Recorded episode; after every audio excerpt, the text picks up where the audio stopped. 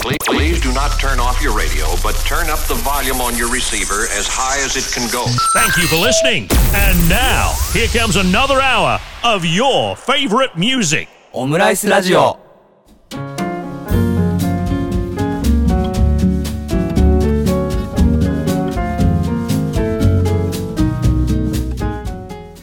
皆さんこんにちはオムライスラジオの時間がやってまいりましたパーソナリティのタツとオムライスです。オムライスくんこんばんは。こんばんは。今日はね久しぶりに目の前で喋ってます。そうなんですよ。はい。ということでね本日は、えー、日が子スタジオの方に私タツが、えーお邪魔しまして、えー非常にラフな形で、えー現在収録しております、えーうん。ね。マイクも立てず。ただただ喋ってる布団の上でねだらだら喋っておりますけども。はい。久しぶりの2人でのラジオですねそうですね。先週はなんか。滝くんと2人でやったみたいなんですけどどうでした、うん、うんなんかやっぱり全然雰囲気が違ったのと、そうだね。あの、どっちかっていうとラフにやろうっていうのはもうラジオ始まる前から喋ってたんで、そうだね。うんうんうん。どっちかっていうとそういうのが伝わったんじゃないかなというふうには。いやー僕的にはすごいね楽しかった。あ、本当ですか？うん。なんかね確かに僕とやってる雰囲気とは全然違うしなんかね初めて聞いたラジオみたいな。普通にあのチャンネル合わせて聞いたラジオみたいな雰囲気で僕はあの聞いてました。うんうん、ううん。ん楽しかったね。そうだね。なんかまだ違った雰囲気が、うん。二人の空気感とか、うんやっぱうんうん。あると思うんで、うん、なんかいろいろ趣味っていうかさ、ん。なんかあの波長が合う部分がなんか結構見つかってる感じだったよね。ラジオ聞いてると、うんうんうん。ここがこうあね。マッチしてるなみたいな感じ、ん。あ結構なんか面白い話になっててなんかこっからもまた楽しみですね。そうだね。うん。正直ね、うんうん。そこまでね、うん。たくさん今までその滝くんとは喋ったことなかったので。いやそうだよね。あのリスナーさんからするとなんかうん。こう同じチームだからめっちゃ毎日会ってんじゃないぐらいのレベルでいろいろ更新してたけど、そうなんだよね。実際に会ってないからそんなに。そう、数回だよね現場で会ってるの。まあ、逆に良かったのかもね、知らないものが多分お互いに多かったんで。そうだね。本当にゲスト呼んでるみたいなね。そうそうそう。だからお互いに多分あの話がさ興味があるものとかさうんうん。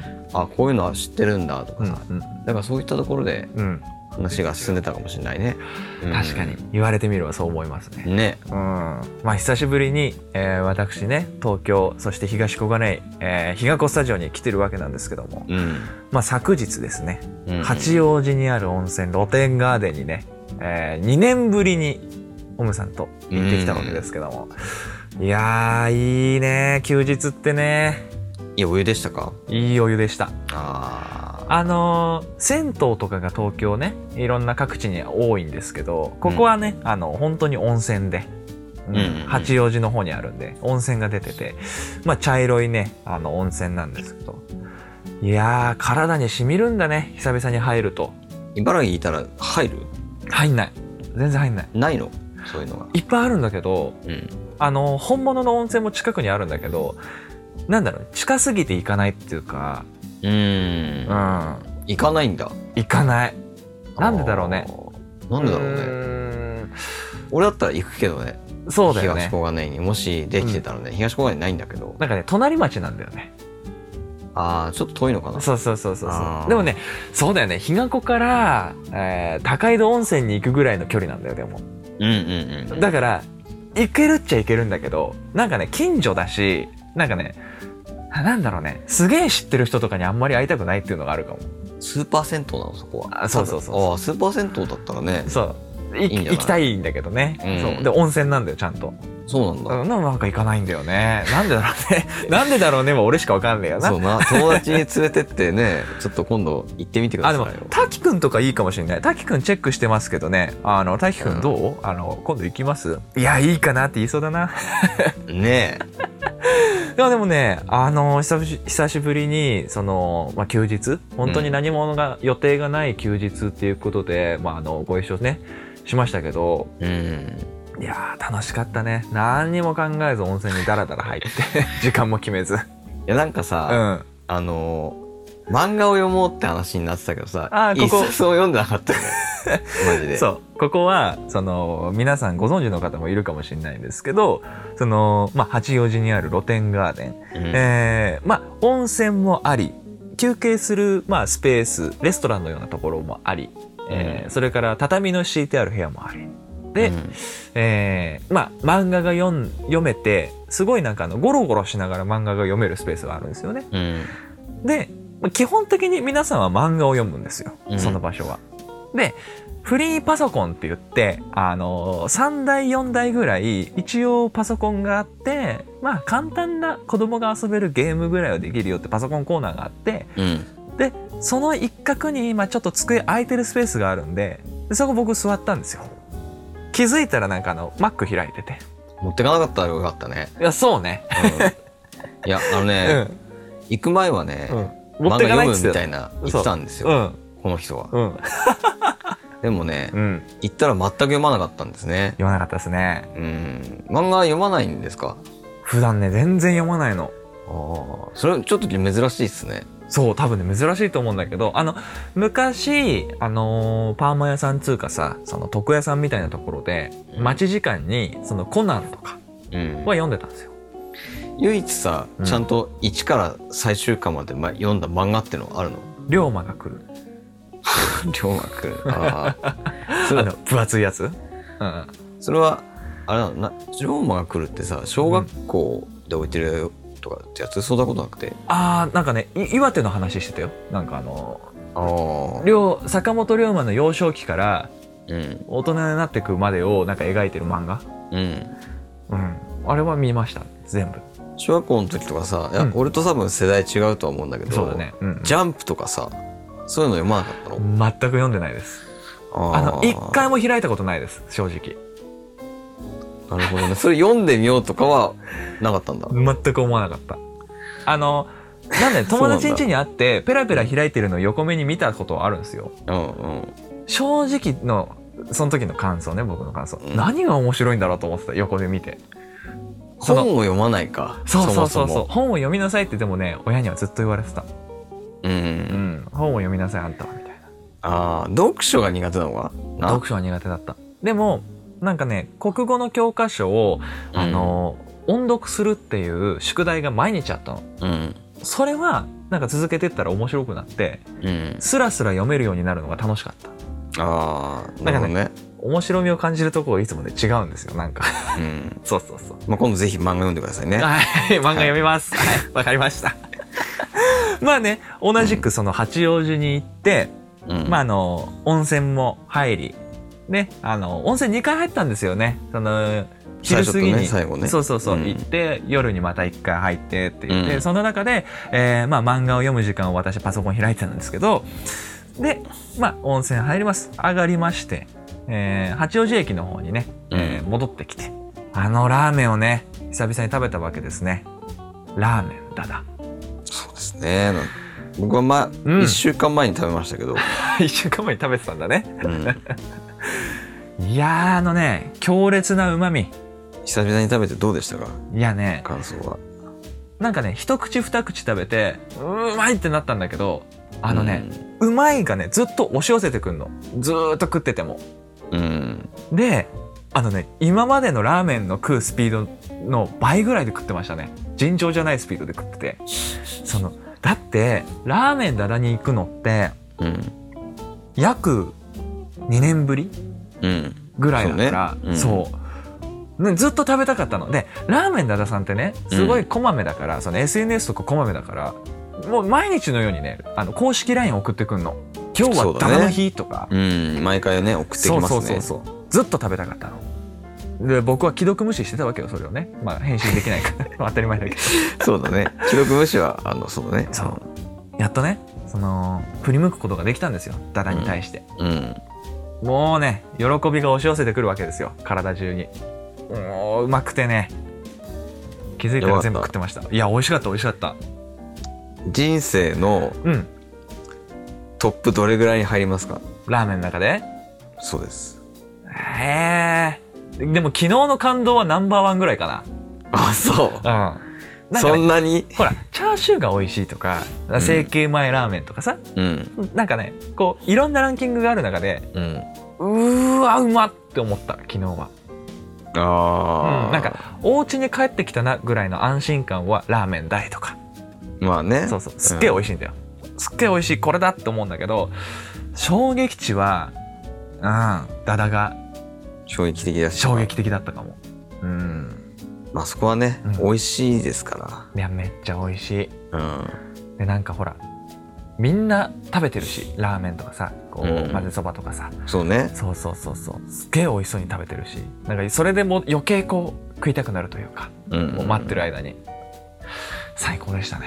東京住んでるリスナーの方、ぜひ八王子のラーメンダダというところに行って、うん。混ぜそばを食べてください。行ってみてください。特にはい。あの、東京住んでるというとコケモモさんとか多分聞いてらっしゃると思うんですけどあのぜひね ラーメンがお好きでこってりが、はい。食べられるのであれば行ってみてください。はい。はい。ということではい。ダダに行ったということですね。はい。だいぶ満喫したんじゃないですか？その2日目までは。うんだいぶね満喫してうん。あのーまあ食い道楽だね。私たちね。ね 毎回食べるものの美味しいのを食べようって話は必ずしますね。そうそうそうそう。で今日収録しているのが1月10日月曜日なんですけども、うんうん。まあ、今日ね新宿をぶらり久々にしましたね。そうね。う、うん。これもねいつぶりかなと思ったんだけど1年にはならないけど約半年以上ぶりかな？まあ来ることないからね。そうそうそう。昔はさその学校通ったりとか通勤するので必ず新宿は経由してたんで、うん。まあ、新宿でご飯とかはもうしょっちゅうもう1週間に2回3回ぐらいは絶対してたんですけど、うん。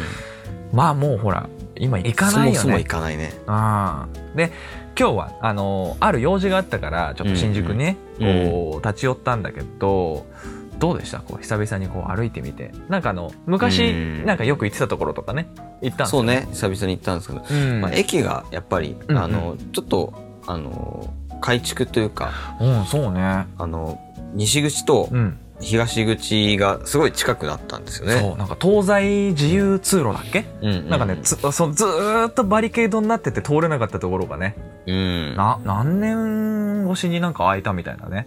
僕なんかうん。そこをこう東口から西口にちょっと行ったの初めてだったんですけど、ん。結構近かったですね。すごいよね。一瞬だったよね、そうそうそうそう。あれ昔はあれだよね。中通るために入場料が必要だったんですよね。でそうなんですよ。改札があってね、うん。で一応通れなくはなかったけど遠くて。人がいっぱいでね、そうなんですよ。で外通ると多分何分かかかりますもんねあれすごいね倍以上かかるよね。そうね、うん。そもう少し遅くなって到着する形にはなるとは思うので、雨にも濡れず通れるね。道ができて。便利になりましたね。便利だったね。なんか新宿を久々に歩くとなんか発見がいろいろあってさ。うんうんうん。タワレコに行ったんですよね僕らね。最初ねタワレコに行って、うん。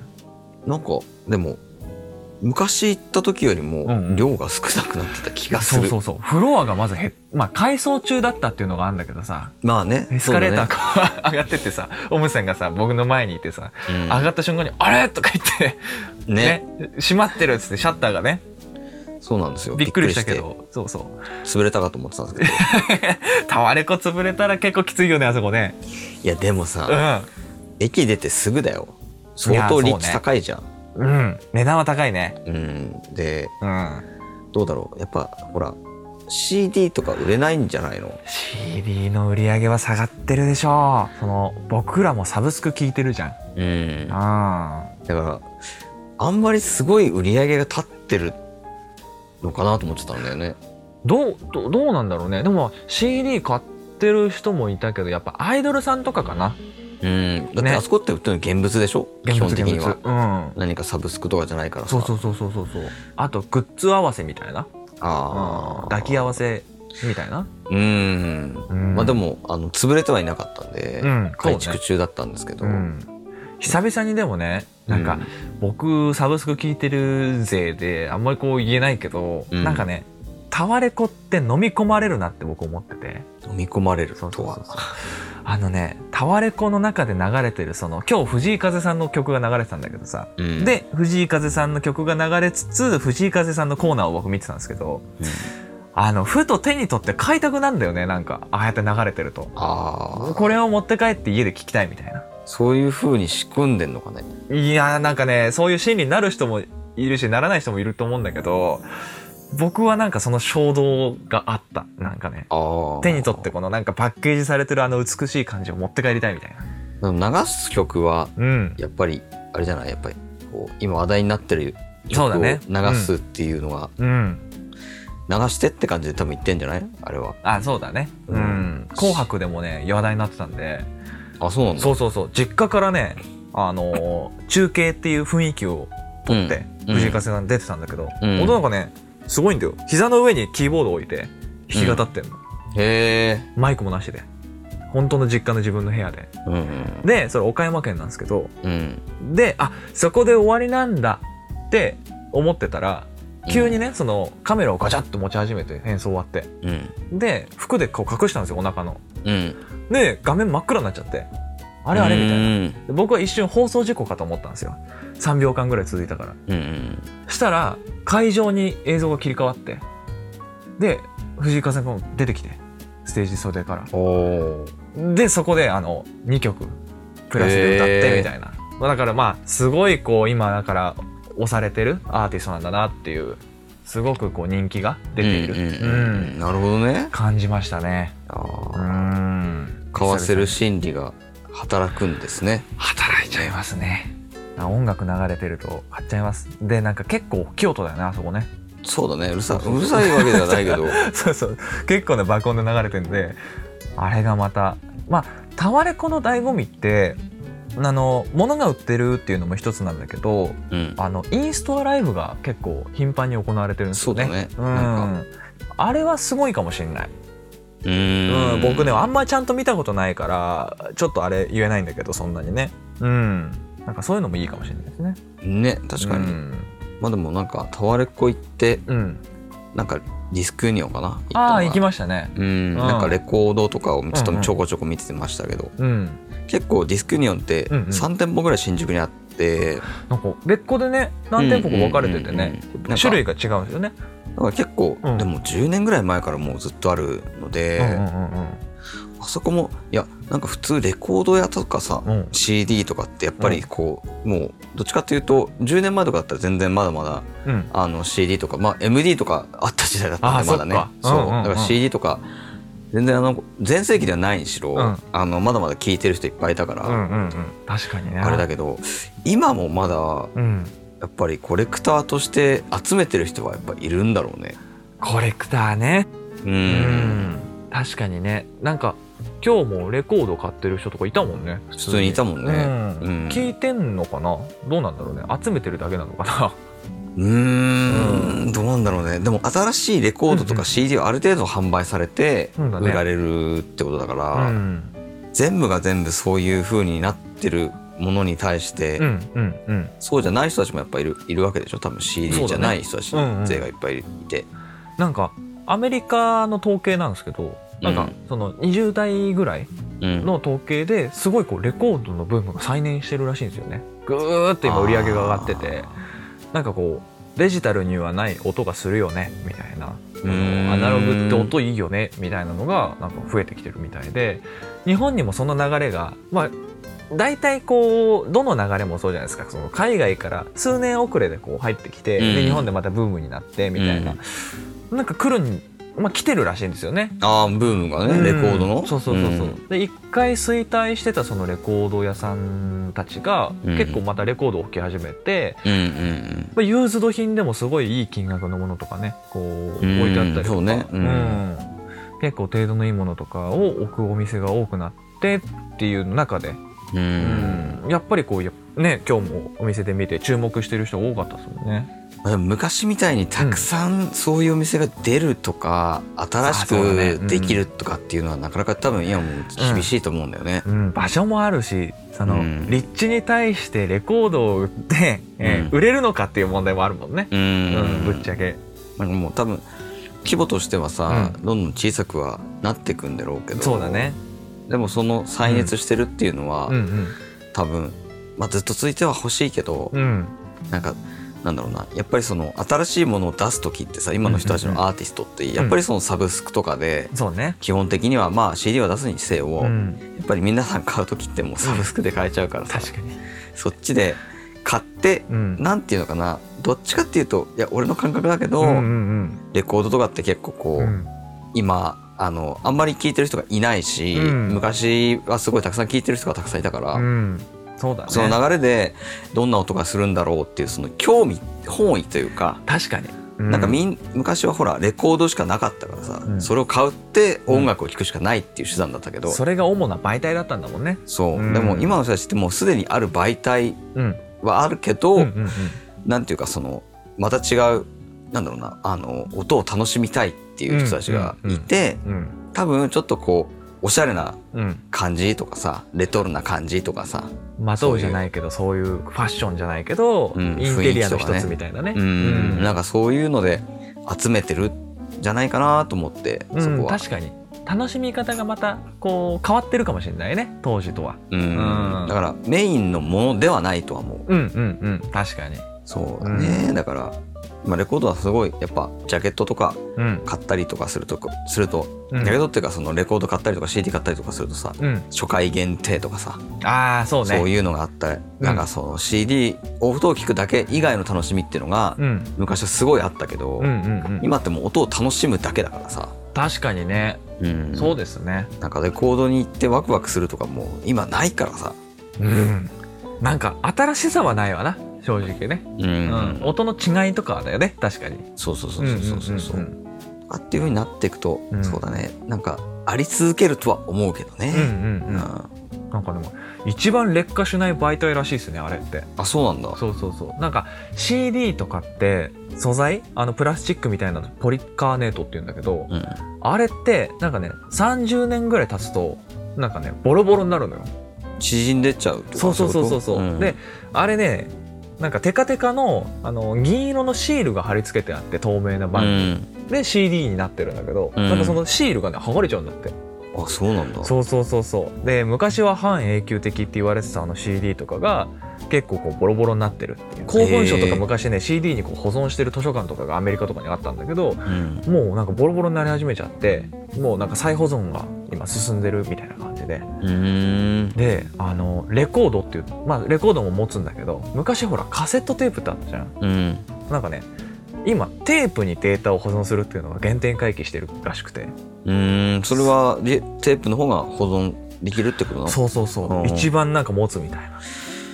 データとかの方がじゃないの？違うのかな？んかねその磁気テープにデータを保存するんですよえー、昔ねカセットテープで保存するねあのパソコンってあったんですよ。うん。実際に。うんなんかそれのもっとなんかちゃんとしたやつ。もっと新しくちゃんと作ってる。富士フイルムがね出してるんですけどなんかね何百テラって入る？テープ？そうそうそうテープがあって。多分ねすぐはねデータ出せないんだと思う。テープだからぐるぐるぐるってなってるから。あでもなんかすげえもう大容量で保存できる。多分公文書とか、ーううん。ん、国の重要な書類とか多分そのうちそういうのに保存されていくんだろうけどなんかねそういうところで昔のそのなんか技術がね戻ってきてるみたいですよ。伸びたりしないのかねその。いやでもテープで伸びるもんね。温度とじゃかさないの、うん。なん置いとなくだけど、どどうなんだろうね。そう伸びないやつなのかね。音楽のカセットとかね伸びやすいですからねあれ。うん、うん。だからその耐久力とかさ。うんいやでもなんか気になるよね高いんじゃない？多分少しは。昔よりは、いやまあそうだよね、それ伸びちゃってさなんかうん個人情報とか全部なんかね抜けちゃったらやばいもんね。うん。でもなんか不思議だね、なんかこう今の技術を持っても、ん。その半永久的なものとかってないんだね。そういう音とかってさ。そうそうそうそう。保存するものとかって。うんなんか昔のなんかねいろんなところに行き着いた人のなんかね研究者の結論みたいなのがなんか見たことあって、うん。結局なんか石碑みたいのになんかあの削って象形 文字みたいなそう書いてたのが一番残るんじゃないみたいな。オルゴールとかそういうことじゃあ要あそうだね。単純に言うと。まあ湿気とかやられたらちょっとわからんけど、うん。なんか今その石碑みたいな感じで石に刻むって記録方法がなんかね出てきてるらしくてそれもすごい容量なんか刻めるんだって。でそれだとめっちゃ残るみたいな。でもそれで言うとレコードもなんか残りそうだけどね。なんか傷つけて残してるもんだからそうだよね。すげえアナログじゃん。うんうん確かにそうだよね。うん。なるほどね、うん。なんかあれですね。すごい進化を感じましたね。進化を感じたね。なんかいろんなとこねダラダラ回りましたけどね。そうね。うん。ディスクユニオンのね話が出たところでまあいろんなの見たと思うんですけどその中でなんかはい。ご紹介できる曲があるということで、そうですね、うん。あの、まあ、だいぶ古い曲にはなるんですけど、はいはい。はあのこれ聴いてるリスナーさん多分ね知らないと思うんですよ。い知らないかな。はい今から紹介する曲に関しては、はいはいはい。どっちかっていうとかなり古い方々うんですね、年配の方々であれば、うん。あのテレビをよく見てた方特にはいはいはい。F1 をですねあの見ていた方ですね、はい。あのまあ80年代後半から90年代前半にかけてですね、うん。見ていた方であればはい。あのよく知知っているというか聞いたことがあるうん。曲だと思います。はい。えー、インディスカントリーという曲を、はい。では聞いてください。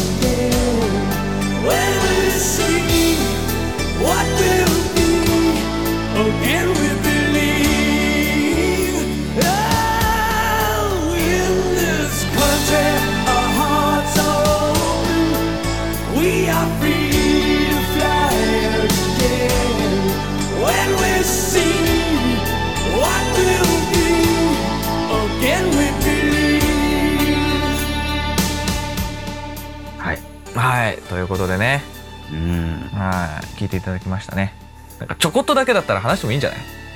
か。うん。ちょっとだけだったらさ。長くなるからって心配してたけどどうぞどうぞ。この曲をね流した経緯っていうのもありますから、そうだね。そうそうそうそう。まあ、ちょっとあのーまあ、最近というよりも、うんうんうん。なんか昔から結構本当に小学校の時にはい。F1 が僕大好きだったんですけど、うん。特にそのえっ、とアイルトン・セナというですねあの素晴らしいあの F1 ドライバーがんですけどもう今亡くなってしまって、うんうんうん。あのもう伝説の人みたいな感じになってますけれども。音速の貴公子でございますね。そうですね、うん。はい。ちょっとその結構やっぱ振り返ってレースとか、うん。あの見た時に本当に素晴らしいレースだったりとか名勝負っていうのがあの記録として残ってて。YouTube にいっぱいねあんだよね。ううんん。私もね一緒にね見させてもらったけど、うん、あの知らなかったんだよ僕。正直ね。うん。僕生まれる前に亡くなっちゃってるからさ。ねいやー知らなかったのがねあのー恥ずかしいぐらいにかっこいい。ね。めちゃくちゃかっこいい。何がかっこいいっていうのはなんかね見ていただきたい。なんか皆さん。ぜひね。自分たちで見て何が何を言ってるのかを感じてほしい。うん。なのでちょっとこれ話長くなっちゃうんで、うん。ぜひですね、うん。あの YouTube でうん。過去の F1 を。そうですね。まあ、今も F1 もねあの素晴らしいと思うんですけれども、うん。あの一番 F1 が熱い時代だったのは私としては1985年からうん。94年ぐらいまでのその10年間ですね。はいはいはいはい。が一番熱かった時代だったと思うので、うん。その時の F1 をですね、うん。あの見ていただくとうん素晴らしい。F1 のセナ以外にもですね、あの他のナイジェル・マンセだったりとか、はいはいはい。アラン・プロストだったりとかですね、うんうんいろんな名選手があとゴロゴロいた時代だったので、うんうん。はい、ぜひあの YouTube にたくさん転がってるので見てください。はい。What will be, again we believe.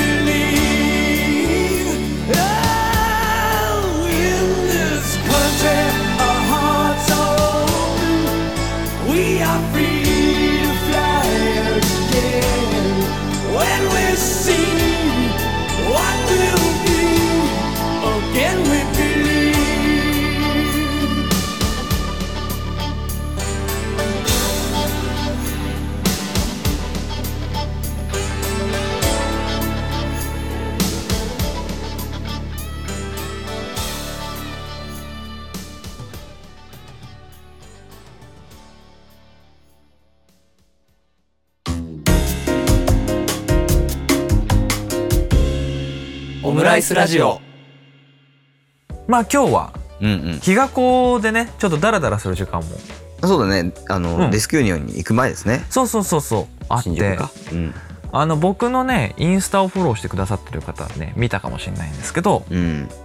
あのカレーの写真がね上がってるんですよ、そうね、うん。そうそうそう。美味しいカレーをね食べましたね。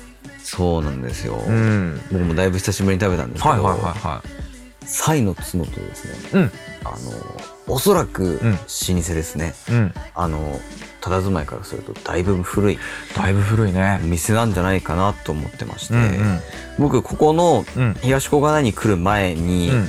もともと住んでいた、うん。あの栄一郎君というですね、うん。あの幼馴染がいるんですけど。いつも聞いてくださってありがとうございます栄一郎くん。はい。その栄一郎君はいと一緒に、あのカレーを食べによくそこに行ってたんで。えただでもだいぶ行ってなかったんで、えうんうん。ぶっちゃけどんな味かちょっと忘れかけてたところがあったんで。そっかそっかそっか。う僕がちょっと行った時あいや改めて美味しかったなと思いました。んなんかさうん。すごいこうインパクトがあってカラーとかなるようなカレーっていうのはこううん。山ほどあるじゃない？結構。そうだね。うん。じゃなくてなんかね適切な言い方か分かんないけどすげえ素朴なんだけど食べた瞬間、うん。あんまりインパクトないんだけど美味しいってなるねあのカレーは。あじわじわくる感じ。うわうまじゃなくて。うん。美味しいなーって思って最後までずーっと食べちゃう。うん。なんかね家のカレー食べてるって言ったらそれなんかちょっとまた違うんだけどなんか安心感があるカレーというか親しみがみたいなこと？そうそうそうそうそうそう、でもなんかそのお店としてのクオリティがすごくこう高いしうん。めちゃくちゃ美味しいしでカレーももちろん美味しいんだけどさ。うん。あのアイスが美味しいね。ごま。そうだね。黒ごまアイス。黒ごまですね。うん。あれもねあの僕のねインスタに写真載ってますんで見てください。あの濃厚というレベルじゃないぐらい濃厚なごまの香りと。うん、アイスのそのなんだろうミルクの含有量すごい多分少ないんじゃない？あれいい意味で。ね硬かったね。そう。ほとんどごまです。そうだね。味がもうほぼごまってあとね2つ2玉は食えます。あのもう一皿。ないですね。うん。僕あんまりねああいうおやつとかさスイーツ系いただかないんですけど普段ね、確かにね。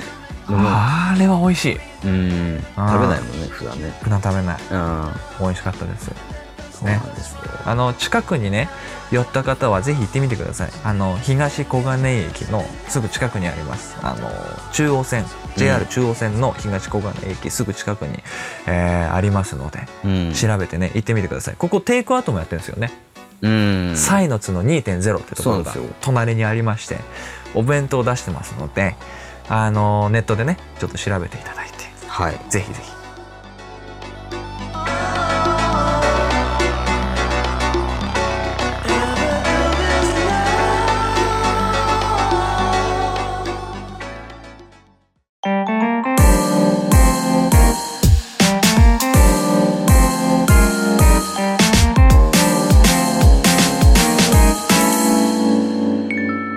ムライスラジオ。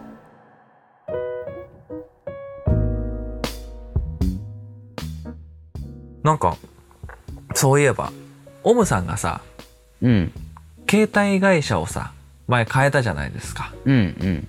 どこに変えたんでしたっけ、楽天モバイルに私はもう今書いてますね。そうですよね、うん。で僕もねついに変えたんですよ、ああ変えたんだ。そう変えまして。まあなんでかっていうとうん安いからっていうのと、通信品質がまあ上がってるっていうので。うん。まあそろそろ安いんだったらその質変わんないんだったら変えちゃえばいいんじゃないと思って、うん。変えた時のねちょっと話をしようかなと思って。変えた時の話ね。そうそうそうそうそう。どんな話があんのよって話なんですけど。あのも僕もともとそれまで au を10年6ヶ月使ってたんですよ。うん、うん、長いですね。で携帯初めて持ったガラケーの時からずーっと au を使ってて特に不満なかったんだけど、あのーまあ楽天の CM すごいやってて米倉涼子さんが出ててさ。そうね。そうそう安いって言ってる。ねそう、うん。2980円ってずっと言ってて。え本当なの？と思って。うん。まあ、税込みで3200円ちょっとなんだけどめちゃくちゃ安いんですよ。でまあ変えた時にね、まあ、au の方にうん。マイナンバーポータビリティ予約番号っていうその、自分の番号を引き継ぐために必要な番号を聞かなきゃいけないんで電話したんですよオペレーターさんにね、うんうん。そしたらあのオペレーターさんまず新人さんでちょっとこう、なんか手こずりながらね僕の対応してくれたんですけどうん。すごいこう気さくで、うん。なんか「あかしこまりました。ちなみにどちらのその携帯会社さんにお乗り換えですか?」みたいな。うんうん。楽天ですって言ったら、あ、楽天モバイルさんですね、みたいな。うんなんかね、こう、若干残念そうな感じもしつつ、あのーなんかこう、丁寧に接してくれて、なんかね、その間にね、こう、ちょっとこう、談笑？全然関係ない談笑を挟みつつ喋ってたらね、なんかね、罪悪感が出てきましてね、僕の中でもね。ああそうそうそう、なんか悲しいな、みたいな。やめちゃうんだな、俺、英雄みたいな。情が映っちゃったそうそうそうそう、情を感じましてね。えーまあやめました。ねえ au からね、楽天に移ったんですけど、あの、楽天に移って、いろんなところで電波のね、その、検証じゃないですけど、あの、本当に早いのかなとか、その、繋がんのかなってやってたんですけど、うん都内をね、いろんなとこうろちょろしてみたんだけど、全部繋がったね。あそうそうそうそうそう。繋がりにくいとことかって今ある？ありますねあ、あるんだ。正直な話どの辺がつながら、つながりにくいの？一つのに武蔵境はとにかくつながりづらいですあー、アンテナがじゃあまだなのかな電車通るともうそこだけ一旦ゼロになりますねあー、県外みたいな感じになっちゃうんだ。うんはー。じゃあまだあれなのね。その92%ぐらいなのかな確かカバー率がね。うん、うん。あとは建物の中とかでやっぱり入りづらいのはありますねちょっとあったかも今日。地下1階に入った時に。うんなんか若干ね。県外までにねならないけど、うんうんうんなんかねアンテナそうアンテナがね二個ぐらい弱くなったりとか、うんそうそうそうそうなったかもそういうのはあったかもしれないあのさ、この iPhone の2個ぐらいってさ、ほとんど繋がらないよね、これね。アンテナ立ってるけど。うん。なんかネット読み込まないよね。全然読み込まないよ、うん。遅い。マジで遅い。ゼロとかにすればいいのにね。無理ですとかね。なんだろうね。まあでもまだ多分ね、あのー、3キャリアあるじゃない？ドコモ au ソフトバンクあみたい大手ね。に、うん。そう。だそこまで多分ね、うん。まだまだ強くないうんうん。と思うんだよね、まだ楽天は。そうだね。もともとその、携帯屋さんではないもんね。そうそうそうぶっちゃけね。まあ、第4のキャリアを目指してるっていううんうん。掲げてね大々的にいろんなプラン出してますそうだね。うん、だからすごい今勢いはあると思うけどね。勢いあるね。うん。なんか、いろんなものをさ、こう、オムさん楽天にしたじゃない？うんしたね。うん。どうなの？ポやっぱポイントとか、どう？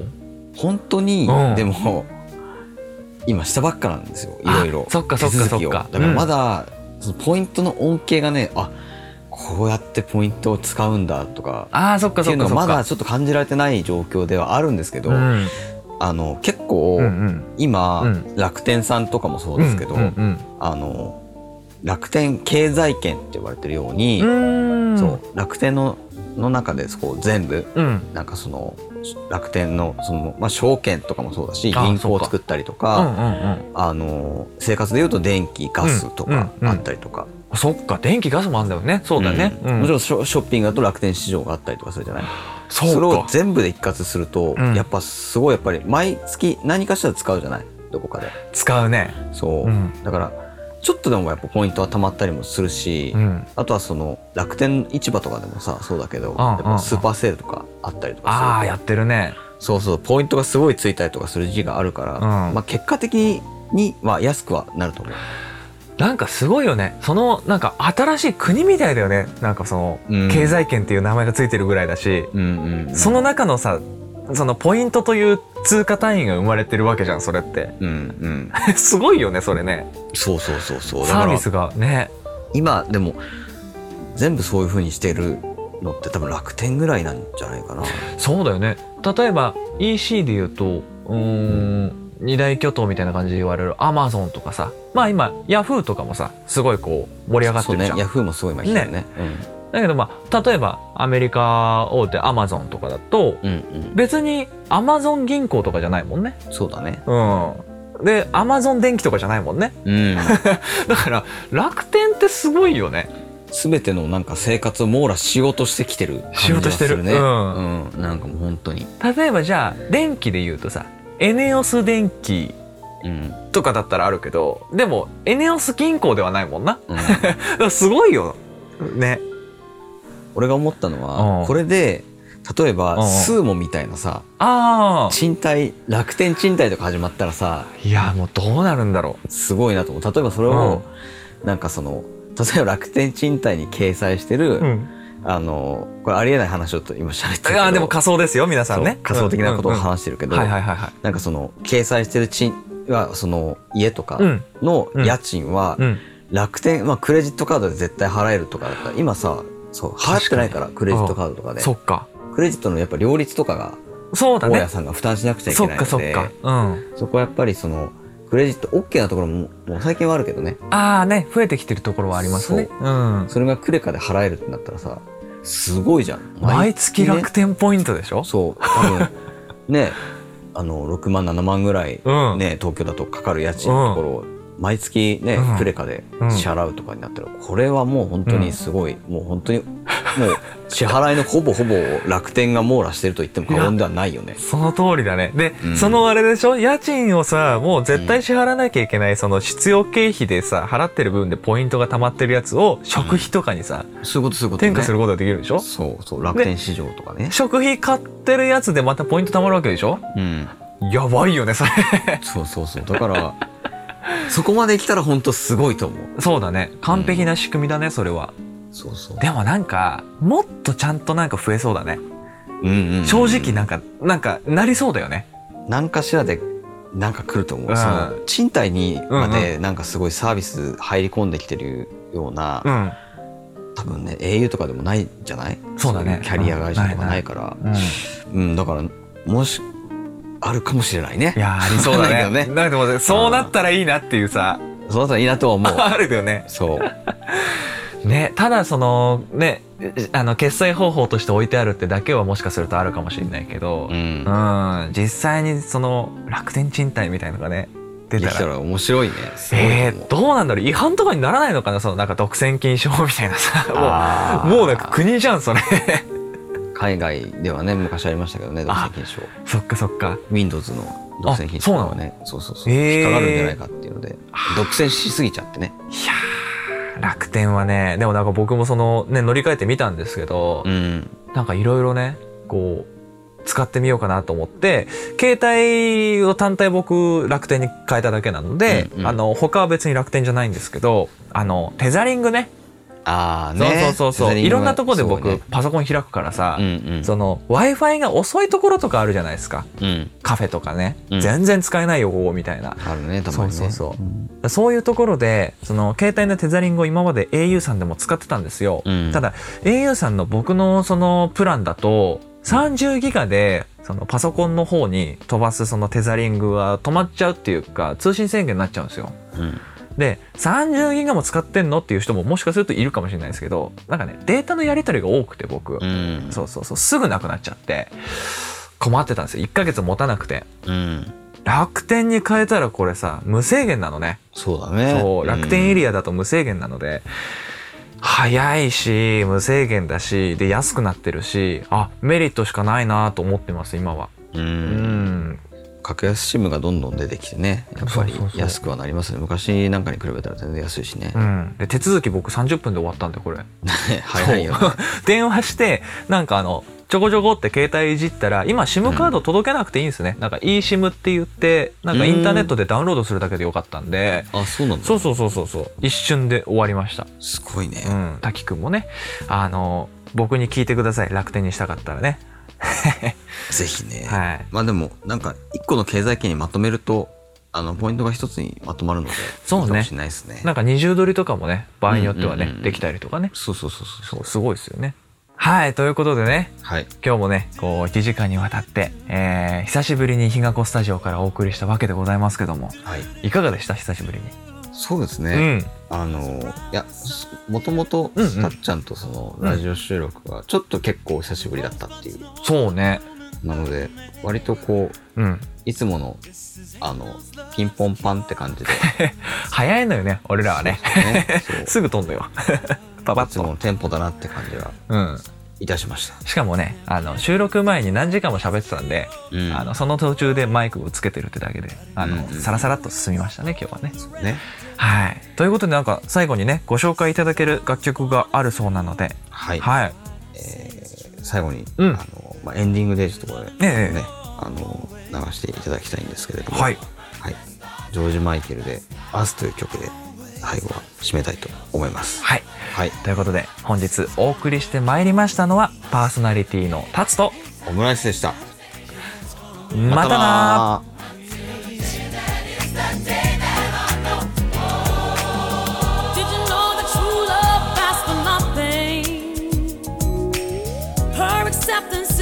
way we pay.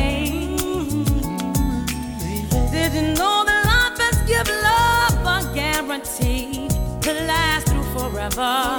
Another day. As today I know I'm living for tomorrow. Could make me the past, but that I mustn't you're here. Now I know deep in my mind the love of me I felt behind.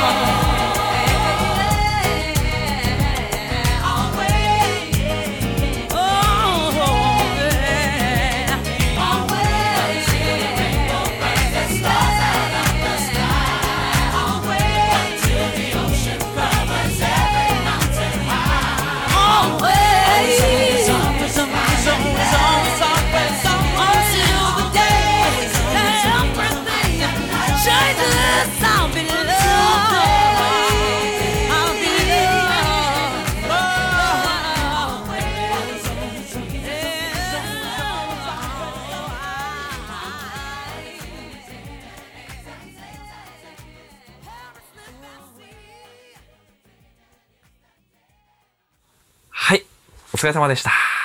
疲少したもうちょっとラフにいいんじゃない？あ、そうだね。もうちょっとこう、こあの、イン、え、え、